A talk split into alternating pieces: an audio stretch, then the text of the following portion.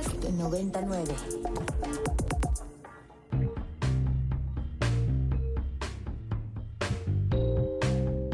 Desde el estudio B de Ibero 90.9, esto es Control de Cambios, una producción de Ibero 90.9 y la revista Nexos. Mi nombre es Valeria Villalobos Guisa.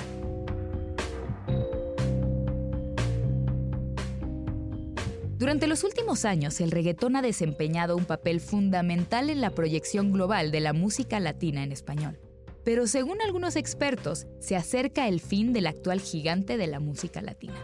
Porque todo parece indicar que el reggaetón pronto será desbancado por otro género de las mismas latitudes, el merengue urbano. Ulises Vera es doctor en comunicación por la Universidad Iberoamericana. Ulises, empecemos por de dónde viene tu interés por el reggaetón. Valeria, fíjate que hace cinco años, eh, más o menos, eh, yo era de esas personas, eh, como de estos panistas señoros blancos, que odiaban el reggaetón sin razón alguna, ¿no? O sea, vas caminando y escuchas reggaetón y, y, me enojaba y me molestaba y de pronto decía, esto no está bien, o sea, yo no puedo odiar el reggaetón, ¿no? Algo está pasando ahí. Y entonces dije, ok, vamos a escuchar el reggaetón desde sus compases, cómo está construido el reggaetón, a investigar qué es el reggaetón, ¿no? Y entonces me empecé a dar cuenta que el reggaetón pues no había que odiarlo tanto, ¿no? Que tenía como elementos musicales muy importantes de la música caribeña que están impresos ahí, que comparten sala, que comparten habitación con la salsa, con el merengue y con un montón de géneros.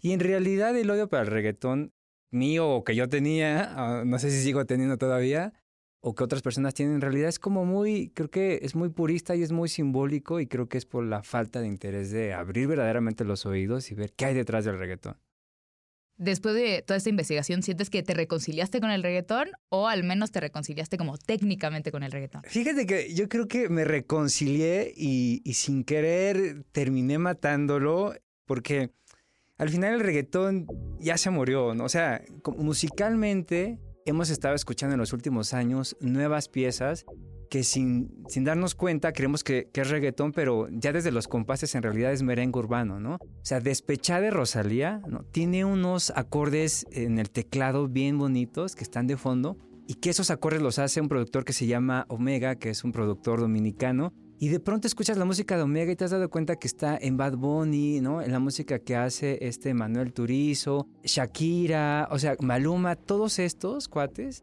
en realidad están haciendo música desde este nuevo género que se llama el, merengue urbano y que no es precisamente reggaetón porque es cierto que a los oídos de cualquier europeo promedio todo lo que suena rapidito y en español suena igual y es reggaetón y no, no todo es reggaetón, ¿no? Entonces, más allá de que me haya reconciliado, yo creo que hay que dejarlo descansar en paz. El reggaetón ya dio lo que tuvo que dar y está bien y no pasa nada. Tu tesis de que el reggaetón acaba, está, está, por llegar a su fin es polémica. Entonces quiero saber por qué crees que para empezar el reggaetón está cercano a su final, si es una circunstancia particular del género o su caída más bien responde como a una evolución musical natural en la historia de la música. Justo es una evolución, como lo dices. O sea, hay un libro muy interesante que es Los rostros de la salsa, de este escritor cubano que se llama Leonardo Padura, entonces la tesis del libro es la salsa no existe. Entonces empiezas a leer el libro y dices, ¿cómo que la salsa no existe? ¿No? Y he escuchado un montón de música de salsa, ¿no? Me encanta la salsa. O sea, ¿cómo que la salsa no existe? Y entonces entrevista en este libro a un montón de gente, a grandes músicos, a Willy Colón, a Rubén Blades, a un montón de gente y estos músicos dicen, a ver, la salsa no existe, es un producto mercadológico de los años 60 de inmigrantes en Nueva York. Y entonces Padura, yo me lo imagino y se sorprende, ¿no? Como yo me sorprendí de que igual el reggaetón tiene un impacto cultural muy importante en nuestra sociedad eh, latinoamericana. Y al final es una evolución, o sea, la música está siempre en constante evolución y creo que lo que más daño le ha hecho a la música en general es pensarla como es verde o es amarillo, ¿no? Cuando todo el tiempo cualquier género musical responde a contextos bien particulares, responde al momento en el que vivimos y escuchamos la música. Y a final de cuentas, creo que el reggaetón está como en esa fase en la que recibió la herencia del dembow, recibió de la herencia de otros ritmos caribeños, ¿no? Un poco, aunque no lo quieran ver, también de la salsa. Y de pronto reproduce esa herencia en otros géneros musicales. Y si bien hoy está el merengue urbano, mañana será otra cosa y no pasa nada. Para nuestro entendimiento mortal necesitamos ponerle nombres a las cosas. Le pusimos nombre al reggaetón, pero hemos escuchado tanto merengue urbano, Valeria, ahorita que estas canciones que te decía como Despechada de Rosalía, que seguro ni nos habíamos dado cuenta que estaban ahí, que ya habíamos estado escuchando merengue urbano y aunque le pongamos un nombre, creo que lo más importante es decir como la música evoluciona, la música habla de temas sociales que vivimos, ¿no? De los problemas que vivimos y creo que lo importante es que otros eh, sectores de la población también se sientan representados en eso y eso es lo que hizo el reggaetón y creo que esa es la función social del reggaetón.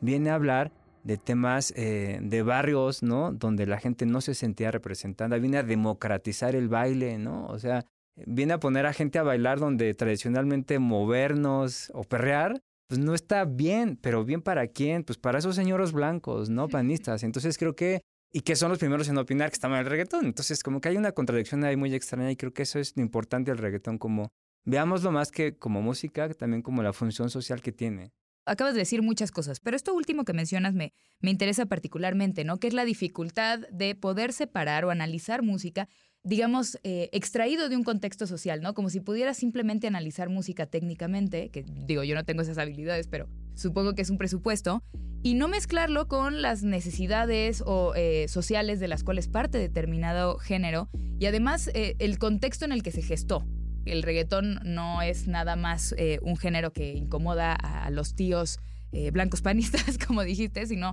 parte de ciertos contextos y ciertas necesidades. Entonces, en ese sentido, me gustaría que me contaras por qué crees que es precisamente el merengue urbano y no otro género el que va a desbancar eh, al reggaetón. Y en ese sentido, pues justo hagamos un poquito de historia, ¿no? ¿Qué es el merengue y el merengue urbano y de dónde viene ese ritmo? El merengue particularmente el dominicano, es bien interesante porque musicalmente, si lo dividimos en compases, eh, siempre está como en, cuartos, ¿no? Como que siempre son pares los números en los que están organizados los compases. Y eso tiene que ver, y ahorita voy a llegar a Suavemente de Elvis Crespo, una gran canción, pero si, si viajamos al pasado, República Dominicana es un gran país. Yo la conozco por, por leer cosas de República Dominicana y sé más cosas de República Dominicana de las que debería saber, pero lo que ocurre en este país es que ha sufrido varios procesos de independencia, primero de España, luego de Haití, luego la invade Estados Unidos, luego llega un dictador, todo en menos de 50 años. Y lo que ocurre eh, con Rafael Leónidas Trujillo, que fue un presidente eh, dominicano, que incluso Vargas Llosa escribe un libro también sobre este periodo de la historia en República Dominicana, este dictador era músico. Eh, él tocaba percusiones. O sea, dictador, músico, militar. Sí, sí, sí, tenía era el, combo, completo. El combo perfecto, ¿no? Entonces, hacia, lo que ocurre entre 1930 y 1960 con este señor es que pone al pueblo en el escenario, ¿no? Y quiere que las clases trabajadoras pues tengan más acceso a recursos y, empieza con los militares a sonorizar las marchas, ¿no? Entonces les da instrumentos, les das clases de música. Entonces permea en ciertas clases sociales en República Dominicana la música. Y lo que ocurre después es que sale del pueblo un ritmo de origen eh, sí militar, también campesino, empieza a escucharse cada vez más en las ciudades, ¿no? En las estaciones de radio y entonces el merengue, ese, ese sonido que estaba ahí solamente alejado en ciertos rincones de República Dominicana, se empieza a escuchar más. Y entonces, ¿qué ocurre también en los años 60 con el bloqueo americano a ciertos eh, países, particularmente Cuba? Veamos Estados Unidos como un lugar que recibe un montón de gente y, recibe un montón de gente inmigrantes, que entre ellos hay músicos. Entonces, el origen de la salsa comparte también el origen como de la importancia del merengue urbano hoy porque Estados Unidos es plataforma de estas confluencias musicales. Entonces, imagínate en Estados Unidos cuando nace la salsa, tienes a dominicanos, colombianos, cubanos, que lo único que saben hacer es música.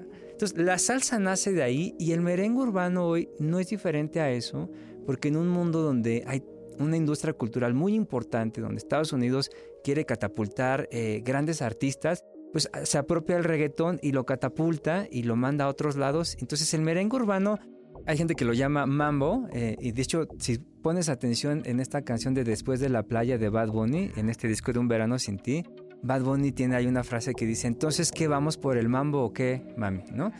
Y empiezas a escuchar artistas y siempre mencionan mambo, ¿no? Eh, Daddy Yankee de pronto dice mambo y tiene acordes como muy bailables, como muy quiero perrear, ¿no? Pero perreo o no perreo, ¿no? Mientras manejo me, para venir a o no perrear. Ahí está el dilema. Y entonces al final como que esa evolución y, esa confluencia social es para decirte que creo que hoy vivimos en un momento en, en nuestra historia en la que escuchamos cosas de un montón de lados y que la música no se queda lejos, que lo que hacen los dominicanos impacta en lo que hacen sus vecinos y entonces la, música evoluciona porque conocemos gente que incorpora elementos, que incorpora ritmos, instrumentos y, al final el merengue urbano está ahí, eh, a lo mejor en el futuro ya lo vamos a nombrar como tal como hoy nombramos al reggaetón. Después no sé qué pase, ¿no? Pero ahí está presente y es esa confluencia, básicamente. Para seguir un poco con la historia y con la anécdota, quisiera eh, retrotraerme un poquito en el tiempo a este periodo en el que estabas hablando, después de Trujillo, que son como estas famosas historias de la salsa puertorriqueña y sus encontronazos con el merengue dominicano, ¿no? Que justo habla de esta confluencia de tipos de música y de músicos, ¿no? Y de, de visiones musicales distintas. Pero ¿podrías contarnos de dónde viene esa afrenta entre salsa puertorriqueña y merengue dominicano? Y sobre todo, ¿qué ha generado? República Dominicana tradicionalmente es merenguera, o sea, el, merengue nace ahí, ¿no? Incluso también la bachata. Juan Luis Guerra, pues es dominicano, quien ha escuchado a Vicente García, que también eh, Vicente García se merece todo un podcast y todo un artículo él mismo. Pero entonces lo que ocurre es lo siguiente, claro, acaba el trujillismo en la década de los 60 y pues lo que ocurre de pronto, ¿no? En ciertos procesos políticos en los países latinoamericanos, que es, hay gente que decide emigrar. Entonces, recordemos que República Dominicana eh, tiene vecindad territorial con Haití, luego nadas un poquito y ya está Puerto Rico, ¿no? Y entonces hubo una gran... Eh, la mitad de los extranjeros en Puerto Rico son dominicanos. Entonces, esto desde los años 60 lo que vemos es que pues, los músicos se van a Puerto Rico, pero en Puerto Rico se encuentran con gente que toca salsa, ¿no? Los puertorriqueños son salseros y reggaetoneros, ¿no? Hoy en día. Pero entonces eh, hay, una afrenta bien chistosa y bien particular que resulta que hay tanta presión o los puertorriqueños salseros se sienten presionados porque los dominicanos merengueros empiezan a hacer música y además de que les parece extraño el ritmo, les quitan trabajo, ¿no? Porque los músicos en la década de los 60 y 60, y no solamente ahí, sino también en Cuba, sacaban dinero de tocar, de poner a bailar a la gente. Entonces, lo mismo ocurre en Puerto Rico. todavía, creo. Como, sí, no, exacto, un músico de eso vive, ¿no? Pero bueno, el punto es que eh, empiezan a molestarse los músicos, eh, la Federación o Confederación de Músicos de Puerto Rico, porque los dominicanos les están quitando trabajo. Incendian coches, los amenazan, o sea, de verdad que ah, como de, película. Se puso muy duro. Se puso muy duro. Y entonces, ya hacia los 70, lo que ocurre es que eh, de pronto nos empiezan a dar cuenta que pues, la batalla no es necesaria, entonces algunos músicos puertorriqueños, tradicionalmente salseros, ¿no? Empiezan a hacer merengue porque al final se dan cuenta que pues también ahí está el dinero.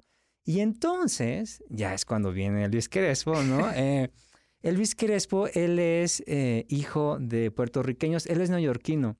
Lo más importante que ha hecho Elvis Crespo es que él le puso punto final a esa batalla simbólica entre merengue y salsa, es decir, entre República Dominicana y Puerto Rico y lo hizo diciendo suavemente, bésame, que yo quiero sentir tus labios besándome otra vez, ¿no? O sea, y, y, esta canción es, es un hitazo musicalmente. Es, es una joya y lo relevante es que la hace un puertorriqueño, ¿no? Entonces es el...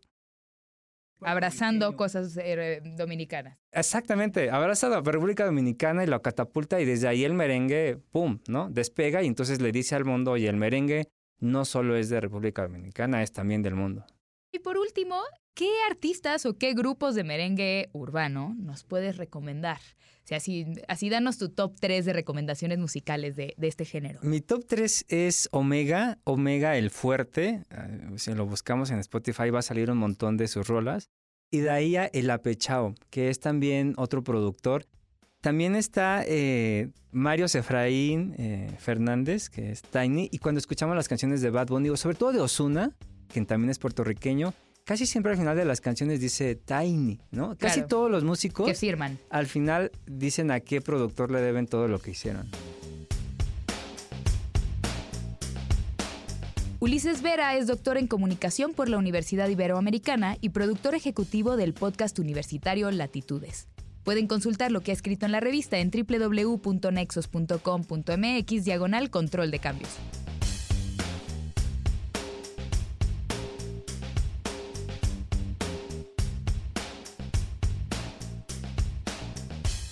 El 16 de enero falleció en Cuautla, Morelos, el escritor mexicano José Agustín.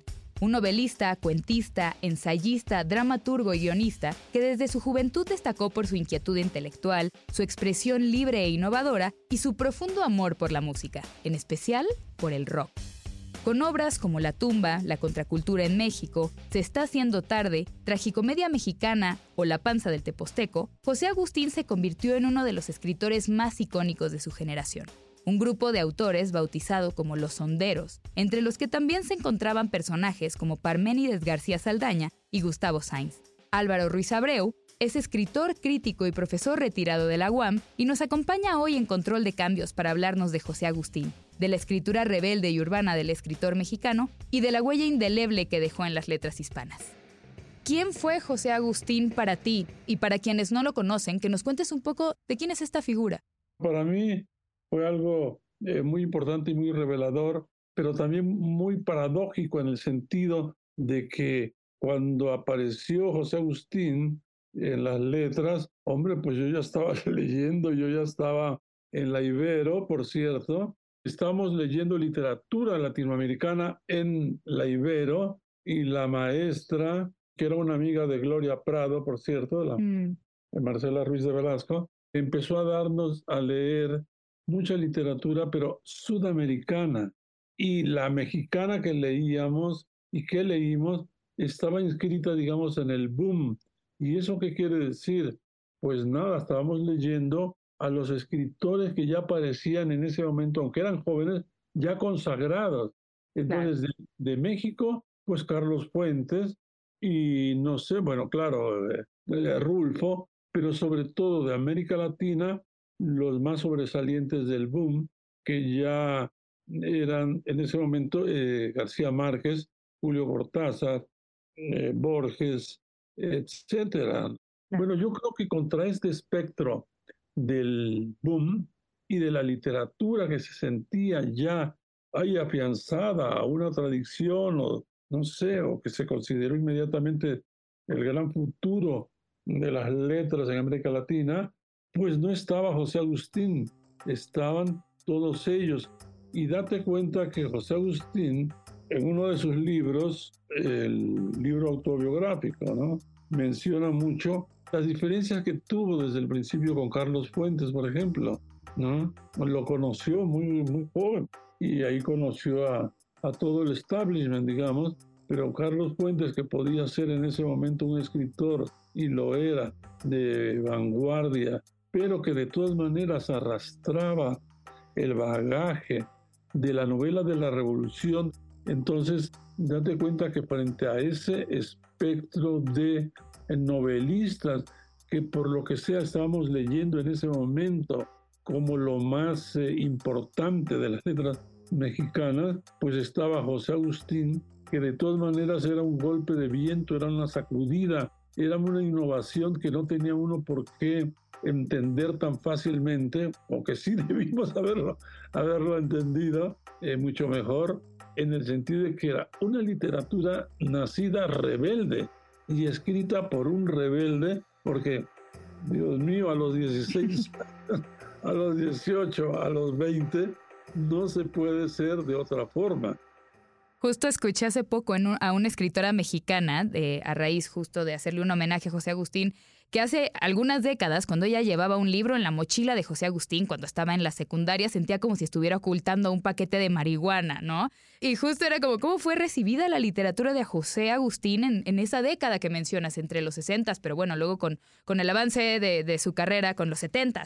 Sí, sí, Valeria, yo estoy pensando justamente en los años 60, eh, en que está en el escenario José Agustín y es una explosión. O sea que eh, a su manera él encarna otro boom de esos años. Claro, claro, claro, un contraboom. Que es una literatura, insisto, tan rebelde, hoy tan dentro de la contracultura. Y ese es otro rasgo que define, digamos, la, la novela, los ensayos, la autobiografía, los textos de José Agustín, eh, que están marcados por la contracultura que él la tuvo que haber bebido y en grandes cantidades o en buenas dosis de toda la el movimiento bueno hippie y contracultural de los años 60 de los Estados Unidos que él en la, en la, eh, la contracultura en México, el libro, que es un ensayo padrísimo, muy intenso. Increíble, sí. Muy claro, muy eh, descriptivo de esa situación y de esos años. Entonces a José Agustín hay que inscribirlo rápidamente en ese movimiento de contracultura que él se adelantó y de qué manera asimilarlo, porque lo asimila y lo entiende, lo conoce y lo va plasmando en sus libros, que es la, tumba, por ejemplo, ¿no? que es sino la historia de un adolescente, que es el mismo José Agustín, como lo dijo años más tarde, en franca rebeldía contra todo, porque finalmente ese adolescente en la novela no hace nada más que vivir. Que justo para terminar de entender esto que mencionabas hace un momento de este, como esta vinculación generacional también con los Estados Unidos, ¿Puedes platicarnos de esta anécdota en la que me parece que es Carballo llamó a José Agustín el patriarca de la onda, ¿no? ¿Y cómo fue que ese apodo pues marcó o no a esa generación? Claro, porque ya ves que hubo esa generación de la onda que también leímos y bueno, yo llegué a conocer a algunos de ellos como a de García Saldaña y a René Avilés. Estos que se llamaron de la onda efectivamente querían escribir como se cantaba un rock, como la música de Bob Dylan, por decir algo, de John Baez, que era una música siempre de protesta y en rebeldía con, con todo.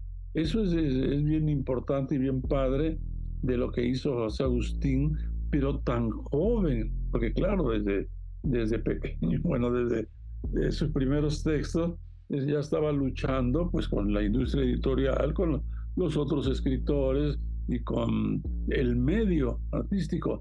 Pero otro rasgo que lo define, por ejemplo, es el, el uso de la droga. ¡Qué manera! ¡Qué barbaridad! cosa! Sí, bueno, hay como muchos momentos en la vida de José Agustín que estuvieron atravesados por eso, ¿no? Sí, los viajes que te describe que él vivió a través de los hongos, del LSD, otras drogas de la, de la época, son terribles, pero de todas maneras son una prosa bellísima. Claro, ¿tú en ese sentido estarías de acuerdo en comparar como el movimiento de la generación de la onda con los beatniks? Porque es una comparación que se hace constantemente. Porque ellos estaban eh, tomando de todos los beatniks esa actitud sobre todo. No era también el momento en que todos ellos pensaron que había que demoler al menos la estructura, al menos la sensibilidad de la familia, del Estado, de la iglesia, de las conductas eh, prohibitivas como el sexo, eh, la libertad de expresión con todo y, los modismos y las malas palabras que pueda haber. Y eso lo hace Agustín en su vida, es increíble, y en la obra. Y lo que es padrísimo cómo va engarzando toda esa experiencia que el joven va viviendo, él, ¿no? en sus personajes, y es verdaderamente atractivo. Entonces, de Estados Unidos, pues toma toda la contracultura. Hay que ver que en el 66 apareció de perfil, ¿no? En el 66 también apareció un libro clave en ese movimiento de contracultura que estoy hablando en Estados Unidos, que es A Sangre Fría de Truman Capote.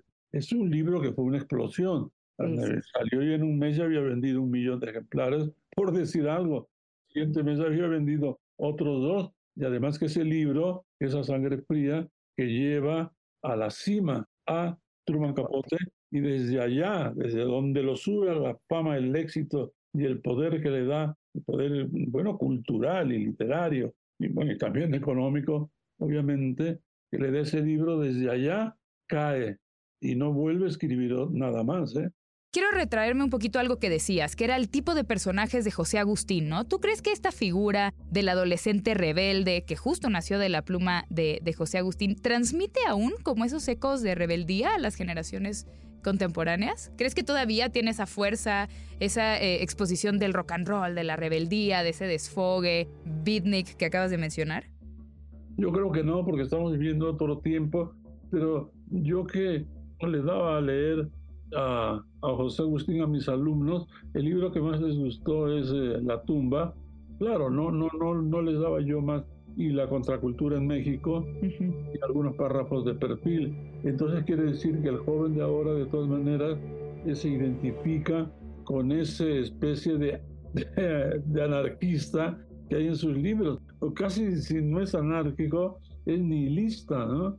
que niega todo. El nihilista niega todo y cuando afirma algo es para negarlo. Sí, con mucha vitalidad al mismo tiempo, ¿no? También. Claro, entonces yo creo que sigue teniendo esa fuerza, bueno, y también porque sus libros se siguen vendiendo. Y en ese sentido también va mi, mi, última pregunta, que es, es una pregunta un poco tramposa. ¿Cuál crees que es el mayor legado de José Agustín a, a la literatura?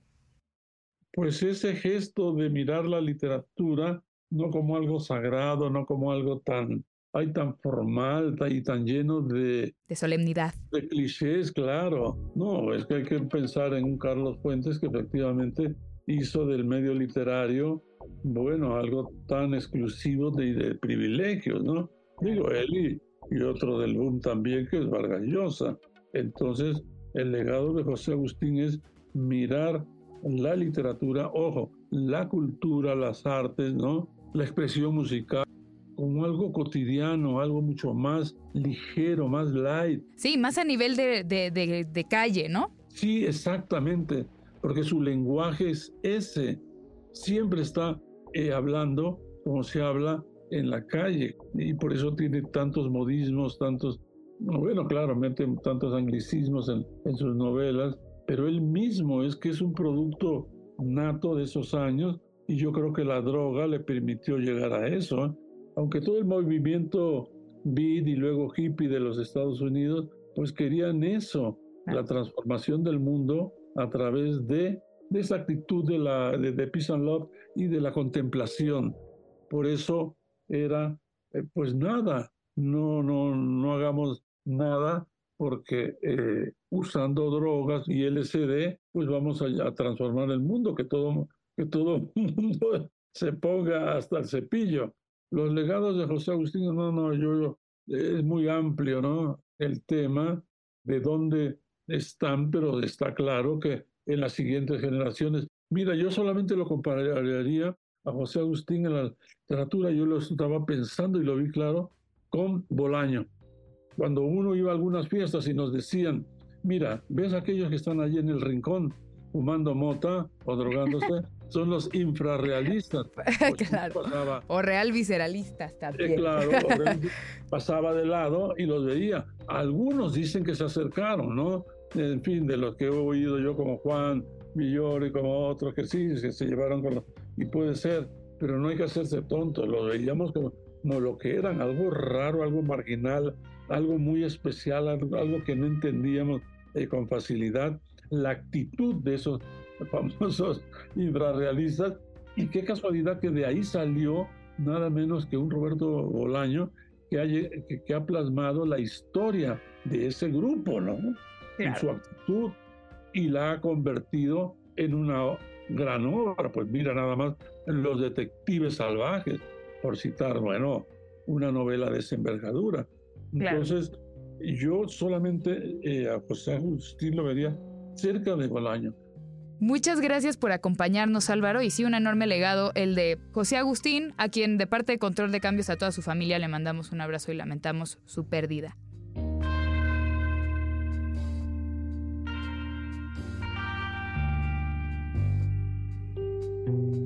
Álvaro Ruiz Abreu es escritor, crítico y profesor retirado de la UAM. Pueden consultar lo que ha escrito en la revista en www.nexos.com.mx, diagonal control de cambios.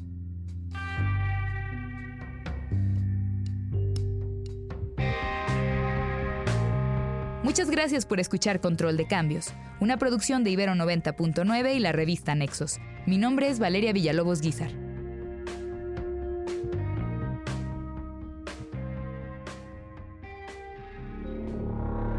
Para más contenidos como este, descarga nuestra aplicación disponible para Android y iOS o visita ibero909.fm.